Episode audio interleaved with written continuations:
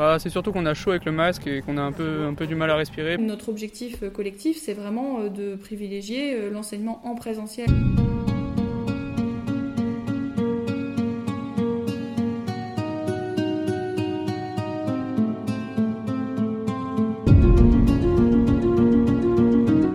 Comment enseigner à l'heure du coronavirus?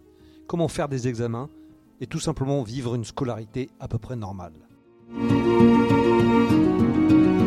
Je suis Laurent Gaudens, journaliste à la Nouvelle République et Centre Presse.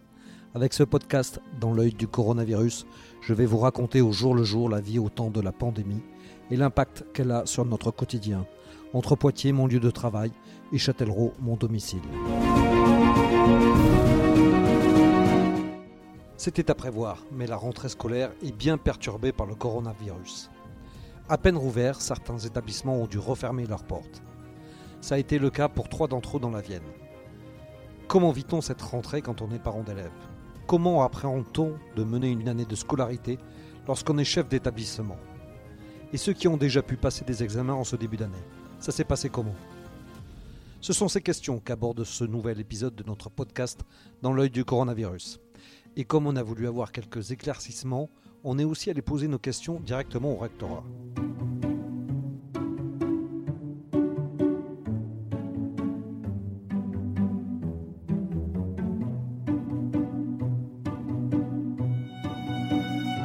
Tout d'abord, on a voulu voir comment ce début septembre avait été vécu côté parents.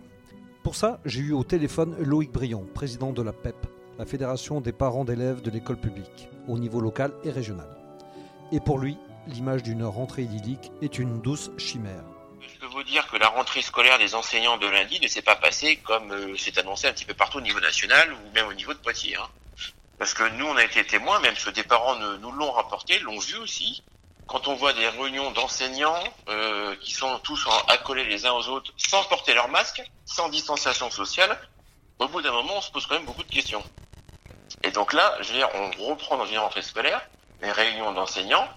Et là, les enseignants étaient effectivement autour de, de, table, tous sans distanciation sociale et euh, sans masque. Hein. Il y a effectivement deux lycées de Poitiers où on a constaté, en fait, c'était lors des... Il y, a, un buffet d'accueil des enseignants, donc petit déjeuner, donc euh, un grand buffet. Mmh. Et après le midi, pareil, il y avait un déjeuner, le grand buffet. Et je peux vous dire que les, même les parents nous l'ont clairement montré. Euh, des, des, parents, qui, euh, les enseignants qui ne portaient pas de masque et qui étaient effectivement à beaucoup moins d'un mètre les uns sur l'autre à discuter à, tout va. Après, euh, il y a même effectivement sur, sur un autre, un autre lycée de Poitiers où des enseignants ont demandé à ce que les enfants baissent leur masque en cours pour voir leur visage. D'accord. Alors que les enfants contestaient, ont dit non, non, je veux pas, l'enseignant me qu'est-ce que tu risques, tu risques rien. C'était ça la réponse. D'accord. Donc euh, voilà, c'est autant d'éléments. Pareil, quand on est dans des lycées, que dans la cantine, normalement, on est censé respecter, effectivement, c'est soit on mange un quinconce, soit un sur deux. Ben, vous regardez dans les cantines, c'est les tous euh, en, majorité sans masque, les uns à côté des autres, comme avant. Il n'y a, y a, pas de différence. Ou même parfois des élèves qui sont en train de faire la queue pour manger, ils enlèvent leur masque, et des surveillants à côté de vie scolaire qui passent sans rien dire. Pour ceux qui ont la charge d'un établissement, cette année 2020 ne ressemblera vraiment pas aux autres. Catherine Gardin, directrice d'études à l'ENSMA, la grande école de mécanique et d'aéronautique basée à Chasseneuil, craint un peu de perdre l'âme de son école dans le respect des gestes barrières. On a beau, nous, être très, très rigoureux vis-à-vis justement distanciation, etc. On sait pertinemment que les élèves jeunes, euh, dès qu'ils sortent, ils, font ce qu'ils ont envie de faire. Donc, euh, nous, on interdit un certain nombre de, festivités au sein de l'école, le week-end d'intégration a été interdit, etc. Mais, bah mais euh, s'ils veulent faire la fête chez eux, euh, sans masque, euh, s'embrasser, se, enfin bon, ça. Donc ce qu'ils envisagent, c'est effectivement de faire un week-end d'intégration dégradé, par exemple au bord du lac, etc. Mais faut qu'ils aient l'autorisation de la préfecture, de, enfin, des, propriétaires des terrains, etc. Donc euh, ça, c'est en cours pour eux. Je ne sais pas du tout. Bon, c'est vrai qu'il y a quand même, alors peut-être qu'eux sont jeunes et qu'ils risquent pas grand-chose, mais il y a quand même des personnels euh, plus âgés, forcément, il y en a à risque, etc. Donc il y a, cet aspect-là qui peut potentiellement peut-être poser problème. Cet esprit de, fête et de regroupement, c'est quand même une spécificité d'une école comme la nôtre. Il y a un esprit de, corps, un esprit d'école important d'habitude qu'il n'y a pas, je pense, à l'université. C'est différent. Et bah, c'est vrai que ça, ça, ça va sûrement manquer. quoi. Et à l'ENSPA, dès ce début d'année scolaire, on a dû passer les examens qui n'avaient pu se tenir avant l'été. Après la plage et le soleil, les élèves ont donc dû se remettre vite fait le nez dans les manuels. Donc là, vous, vous venez de sortir de, d'examen, alors comment ça s'est passé là Bon, ça s'est passé. c'est dur de, reprendre comme ça après les vacances hein Oui, c'est un, peu, un peu ça. Se remettre dans le bain après. Euh, surtout cette matière, je dirais. Ouais, surtout cette matière. c'est, euh, c'est du code et il y, y, a une syntaxe particulière et quand on pratique pas énormément, on oublie rapidement. les cours qu'on a eu, c'était que pendant le confinement en ligne et on n'a pas de support. Alors comment ça s'est passé là pour vous? Oh, Ça a été, c'est un peu chiant avec les, avec les mesures, mais, ça a été. Et c'est quoi le côté chiant des mesures là? Bah, C'est surtout qu'on a chaud avec le masque et qu'on a un peu, un peu du mal à respirer, mais ça se comprend de, pouvoir le porter, protéger nous et les autres. Ouais, c'est une mesure que vous acceptez euh, Oui, bah oui, totalement. Vous n'êtes pas anti-masque? Non. Ah non, non. c'est quelque chose que vous comprenez? Ah oui. Mais des examens, ils n'ont pas été les seuls à devoir en passer en ce beau mois de septembre. Du CP à la seconde, les élèves ont dû répondre à des évaluations. Était-ce une bonne idée?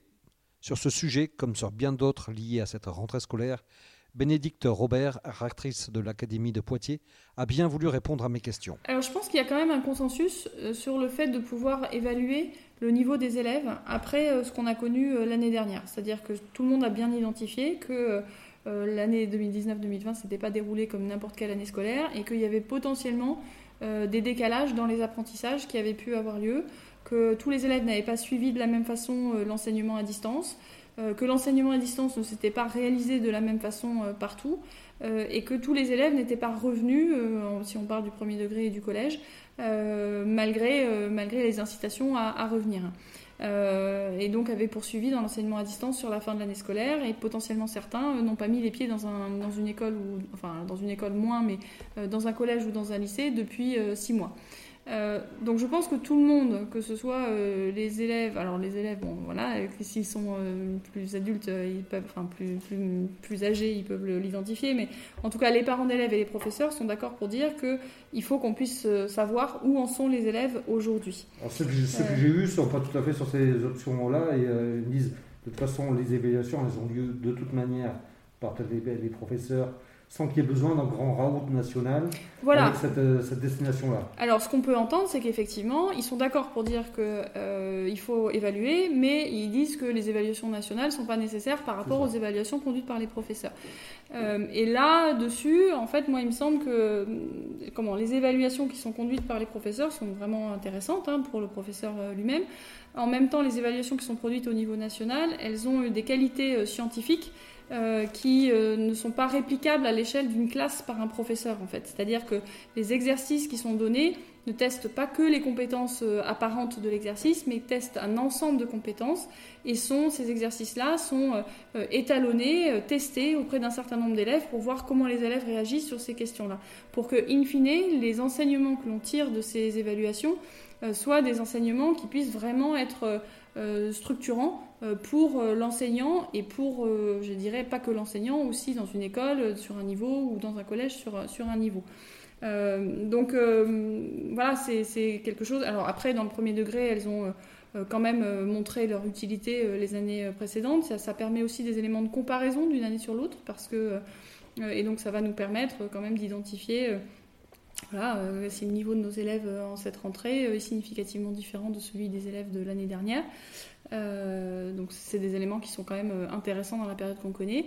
Et derrière, de toute façon, ces évaluations, elles ont vocation aussi à pouvoir nous aider à euh, mettre en place des dispositifs d'accompagnement, parce que une fois qu'on a dit qu'un élève avait des difficultés, eh bien il faut bien sûr ne pas contempler cette difficulté, mais y remédier. et ça nous permet aussi nous d'identifier des moyens spécifiques qui pourraient être donnés à tel ou tel endroit par rapport à ce que donc, ces évaluations nationales diraient. Et là, le fait que ce soit une évaluation nationale, vous avez des éléments de comparaison entre les écoles, entre les collèges, qui vous disent, bah voilà, dans tel collège, par exemple, peut-être qu'il faut mobiliser particulièrement des heures supplémentaires. on a parlé aussi sur les, des nouvelles évaluations en CAP. Euh, on a mis l'accent sur le fait que peut-être à certains endroits, euh, il faudrait proposer à certains élèves, pas à tous, des CAP en 3 ans, alors qu'aujourd'hui on est sur des CAP en 2 ans.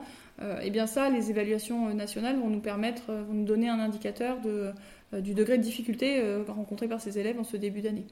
Voilà, donc c'est toujours utile, moi je trouve, d'avoir des, enfin, des éléments de, nationaux qui permettent de contextualiser les situations individuelles, même si bien sûr le jugement pédagogique de l'enseignant euh, reste euh, extrêmement déterminant euh, dans, derrière les dispositifs d'accompagnement qu'il pourra mettre en place dans sa classe.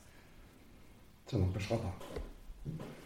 Les, enfin, pour moi, normalement, ces évaluations doivent pouvoir être un outil utile pour les enseignants. Et un outil de dialogue avec les parents d'élèves aussi, puisqu'on on demande à ce qu'il puisse y avoir un entretien, un entretien entre l'enseignant et les parents d'élèves au sujet des résultats de, ces évaluations pour que comment, les objectifs que l'on se donne euh, collectivement avec les familles soient, bien partagés. D'accord, c'est. Justement, certains ont reproché ça, qu'il n'y avait pas de retour de ces euh, évaluations vers les parents, vers les élèves. Donc là, ce sera le cas. Alors, ça devait déjà être le cas l'année dernière, mais euh, on va réinsister, remarteler ce message-là. C'est très important qu'il puisse y avoir ce retour qui soit fait aux parents. Euh, voilà, les enseignants d'ailleurs euh, ont une indemnité euh, pour permettre de, dégager ce temps-là, qui est voilà, qui, s'en rajoute à leur temps de classe. d'enseignants du premier degré.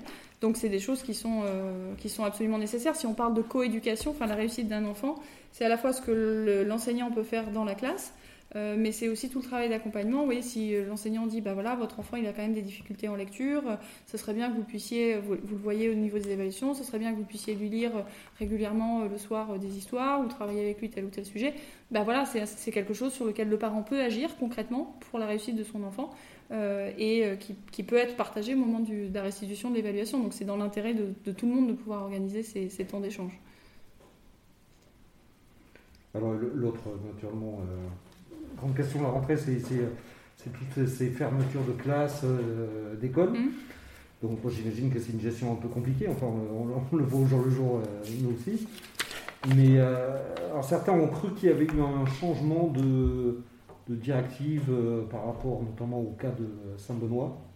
Donc une seule institutrice qui a eu le Covid a non seulement entraîné la, la fermeture de sa classe, mais aussi de toute l'école. Hmm. Alors, est-ce que c'est -ce c'est désormais la, norme? Comment il faut l'entendre, ça? Est-ce que Alors, les décisions de fermeture de classe, donc d'abord aujourd'hui, on a sur l'ensemble de l'académie uniquement 5 euh, écoles, collèges qui sont fermées. Euh, donc deux en Charente et trois en Vienne. Euh, sur euh, à peu près 300, euh, enfin non, d'ailleurs 1500 écoles et, 300 établissements d'enseignement supérieur. Donc vous voyez que 5 sur 1800, ça reste vraiment très à la marge. Et on fait tout là. Le, président de la PEP me disait aujourd'hui, il y a des cas dans tous les lycées de, de Poitiers et on ne le sait pas. Non, alors je pense qu'il faut quand même. Bon, alors d'abord, un, factuellement, euh, à chaque euh, cas avéré, euh, mais cas avéré, pas cas contact de cas avéré ou cas contact de cas contact de cas avéré. Hein, c'est voilà l'homme qui a vu le, loup qui a vu le loup. enfin bref. donc donc à chaque cas avéré, on demande au chef d'établissement dans l'heure qui suit la, la, d'information de nous faire remonter via une application interne du ministère qui existait déjà avant hein, pour les faits de violence et les faits graves dans les établissements, le cas avéré. Derrière ça, euh, de contacter aussi l'inspecteur d'académie et euh, dans la suite de ça, immédiatement, on prend le médecin conseiller technique de l'éducation nationale, prend contact avec l'ARS pour euh, faire le travail de, traçage des cas. et derrière, effectivement, en fonction de ce travail de traçage des cas, donc c'est essentiellement l'ARS qui fait des préconisations, qui sont ensuite comment discuter avec l'éducation nationale et la préfecture qu'il y a des décisions de fermeture. Donc dans l'hypothèse de Saint-Benoît, très honnêtement, j'ai pas les détails de la situation, mais j'imagine que s'il y a eu décision de fermeture, c'est parce qu'on a pensé que l'enseignante en question avait été trop en contact et qu'il y avait trop de contacts à risque euh, dans son environnement et que euh, ça nécessitait euh, de fermer l'école si on voulait éviter d'avoir un, cluster dans cette, dans cette école.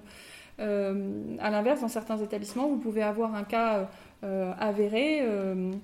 un cas avéré, je ne sais pas, d'un élève par exemple, mais ou d'un personnel, mais le personnel en question a bien porté son masque et n'a pas été en contact, n'a pas mangé avec personne, et donc finalement on est sur un cercle assez restreint de cas contact, et en particulier de cas contact à risque.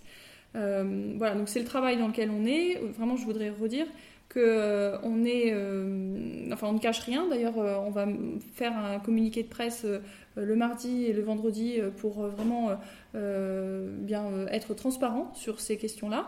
il y a vraiment, c'est dans l'intérêt de personne de, cacher tout ça. C'est dans l'intérêt de personne non plus, j'allais dire, d'agiter des chiffons rouges et de jouer à se faire peur.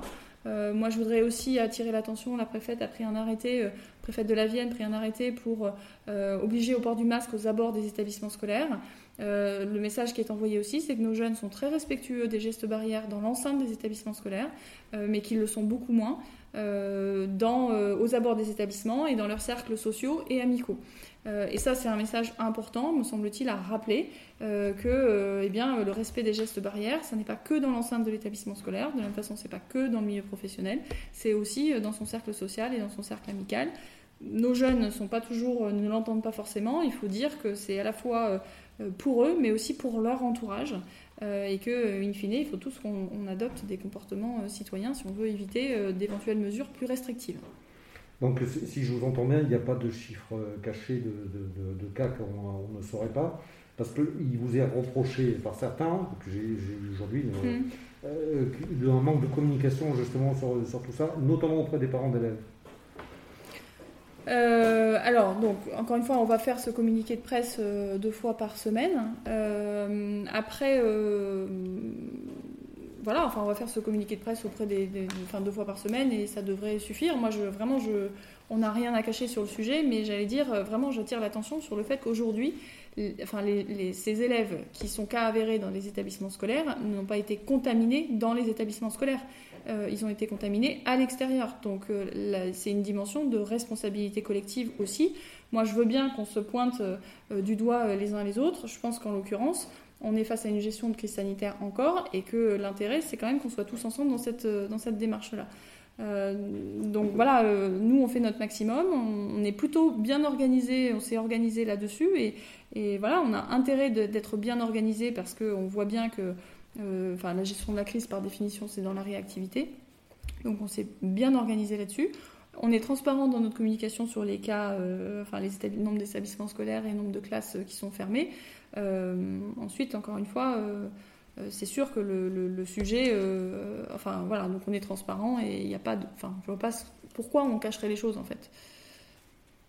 Oh, on parle aussi beaucoup là maintenant de, des, masques qui ont été attribués aux enseignants qui ne seraient pas euh, de, suffisamment bonne qualité. Euh, qu'est-ce que vous en dites Alors il y a un comment il y a un problème de, labellisation, on va dire.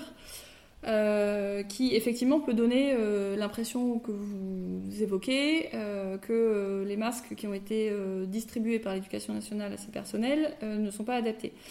Euh, ce problème tient au fait que l'ARS, dans son protocole, a identifié euh, le fait que, euh, quand, notamment dans le premier degré, les élèves ne portaient pas de masque et l'enseignant était le seul à porter un masque, on considérait que l'enseignant et les élèves étaient protégés si le masque était un masque chirurgical. Or, le masque qui a été distribué, le masque en tissu qui a été distribué par l'éducation nationale, le masque en tissu pour qu'il puisse être lavé euh, et puisse être utilisé sur une durée longue, parce que les masques chirurgicaux distribués euh, tous les jours, il en faut deux par jour, et donc on était dans des productions et voire avec euh, des incidences aussi en termes d'écologie qui n'étaient pas tenables dans la durée. Donc distribution de masques en tissu. Ces masques en tissu ne sont pas n'importe quel masque en tissu, c'est pas le masque en tissu que vous achetez euh, euh, à l'épicerie euh, du coin ou au magasin d'à côté. Ce sont des masques en tissu qui ont des normes techniques qui sont les mêmes que les masques chirurgicaux. Aujourd'hui, normalement, alors apparemment, certaines ARS ont déjà eu l'information que dans le travail de dépistage, enfin de, retraçage des cas contacts, elles avaient le droit de considérer que les masques de l'éducation nationale eh bien, ne comptaient comme des masques chirurgicaux. On attend la confirmation euh, via le protocole officiel, mais cette confirmation est imminente et donc voilà, permettra de tranquilliser, je pense, tout le monde sur, sur cette question-là. Sur les gestes barrières dans les établissements et les écoles, euh, il y a eu des, observations qui ont été faites, notamment euh, lors des rentrées des professeurs, euh, qu'il n'y aurait pas eu de distance suffisante entre les, professeurs, que certains n'auraient pas porté de, masque, notamment lors des dépôts de rentrée, des, choses comme ça. Et, que certains, même professeurs, auraient demandé à leurs élèves pour voir leur visage qu'ils enlèvent un moment leur masque. Est-ce que vous avez été saisi de, problèmes comme ça? Euh, non, alors écoutez, moi je pense que comment c'est dans enfin les personnels, la rentrée on l'a placée sous le signe de la protection euh, des personnels, enfin de la santé des personnels et des élèves. Euh, c'est vraiment notre responsabilité en tant qu'employeur. c'est la responsabilité que nous avons partagée avec l'ensemble des personnels en situation d'encadrement. et aujourd'hui, je pense qu'on a plus des professeurs qui sont hyper précautionneux que des professeurs qui sont on va dire, euh, qui, ont envie de... Euh, enfin, je sais pas comment il faut le décrire d'ailleurs. Donc voilà, donc les, gestes barrières ont été euh, respectés par nos professeurs. Voilà, ensuite les pots de convivialité, les cafés, etc. c'est sûr qu'il faut aujourd'hui prendre des mesures qui sont, qui doivent être des mesures adaptées dans les établissements scolaires. Mais je pense que là maintenant, les uns et les autres l'ont compris. Mm. Et, le, cas des, cantines revient souvent. Euh, notamment, ben, ben, mm. les, élèves sont maintenant à côte à côte dans les, dans les cantines, enlèvent leur masque naturellement pour manger. Euh, effectivement, ça, ça paraît un peu étonnant. Euh, alors, en fait, écoutez, il y a un moment où il faut aussi, enfin, quand on dit qu'il faut reprendre une activité normale, bah, il, y a des, il y, a des situations où effectivement euh, c'est plus ou moins facile d'appliquer les gestes barrières. Donc on est dans une application du principe de précaution au maximum. Il y a des moments où c'est effectivement plus complexe. Et le temps de la restauration est un temps euh, qui... Euh, voilà, on l'avait vu au moment du déconfinement. Si on applique strictement les gestes barrières, c'est-à-dire de placer les convives à un mètre les uns des autres, ça ne nous permet pas d'assurer la demi-pension avec le nombre de services qui est habituellement pratiqué dans les établissements scolaires c'est-à-dire en gros entre 1 et 2. Euh, donc si on voulait appliquer ces règles-là, il faudrait qu'on aille sur trois services, voire quatre, que ça mobilise les agents euh, d'entretien, de nettoyage entre les services, chacun de ces services. Et tout ça euh, nous amène à une pause méridienne qui commence à 11h et s'étend jusqu'à 15h de l'après-midi. Ce qui du coup ampute l'emploi du temps, les apprentissages et par ailleurs fait manger les élèves à des horaires qui sont pas tout à fait des horaires de repas. Donc euh, aujourd'hui, un protocole est adapté. Euh, enfin, il y a un protocole sanitaire qui a été visé par les autorités de santé, qui euh, en gros privilégie le fait de surtout bien identifier les groupes d'élèves qui mangent ensemble pour éviter le brassage des élèves. Donc c'est ça la priorité sur la restauration, c'est d'éviter le brassage des élèves. donc de faire manger ensemble les élèves d'une même classe. Euh, ou d'un même niveau en lycée, puisque en lycée on a la complexité euh, d'avoir des groupes classes qui sont un peu, fractionnés euh, actuellement.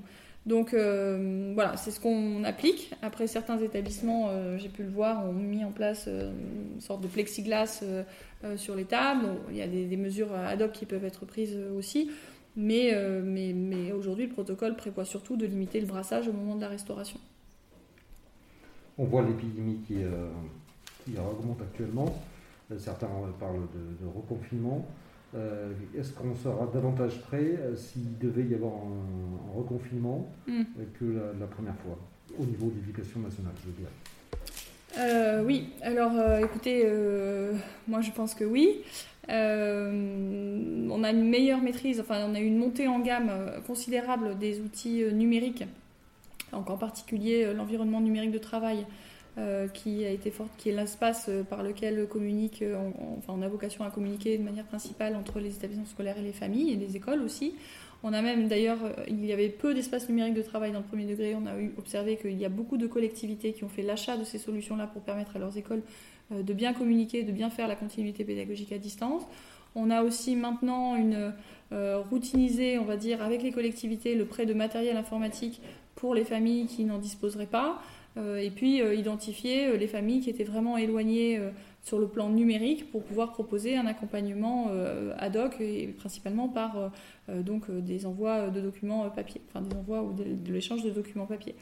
Donc il y a ce volet-là. On est aussi parallèlement dans une politique d'accompagnement de, sur le volet des compétences numériques des enseignants pour que ce qu'ils ont appris, commencé à développer, eh bien, se poursuive.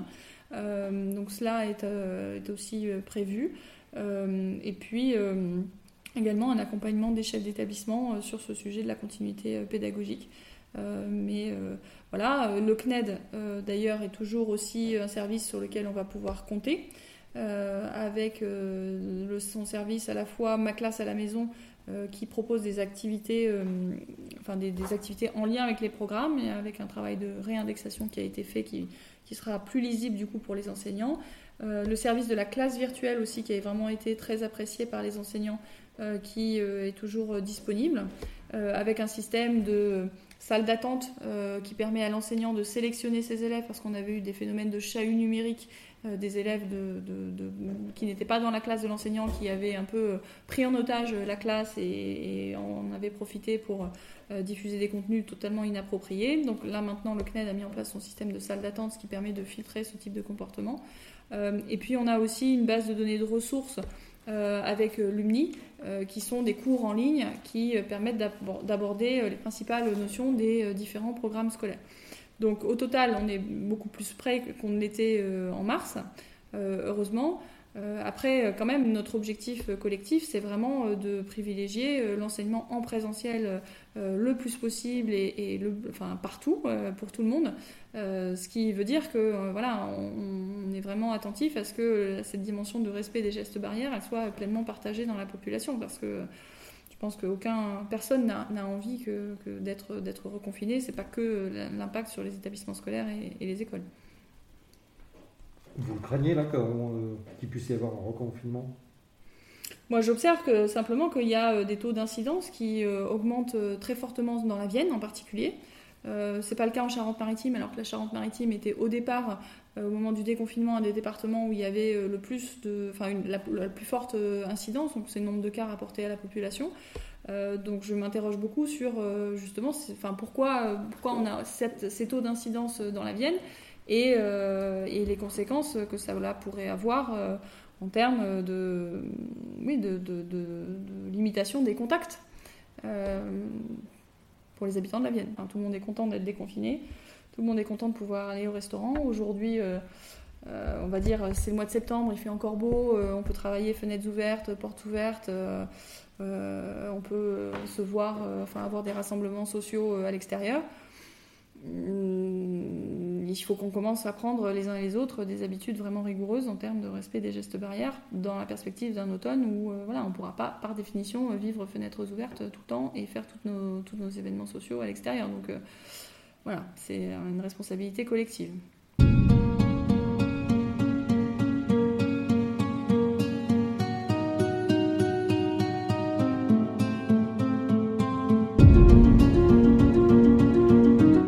Voilà, c'est terminé pour ce nouvel épisode du podcast Dans l'œil du coronavirus.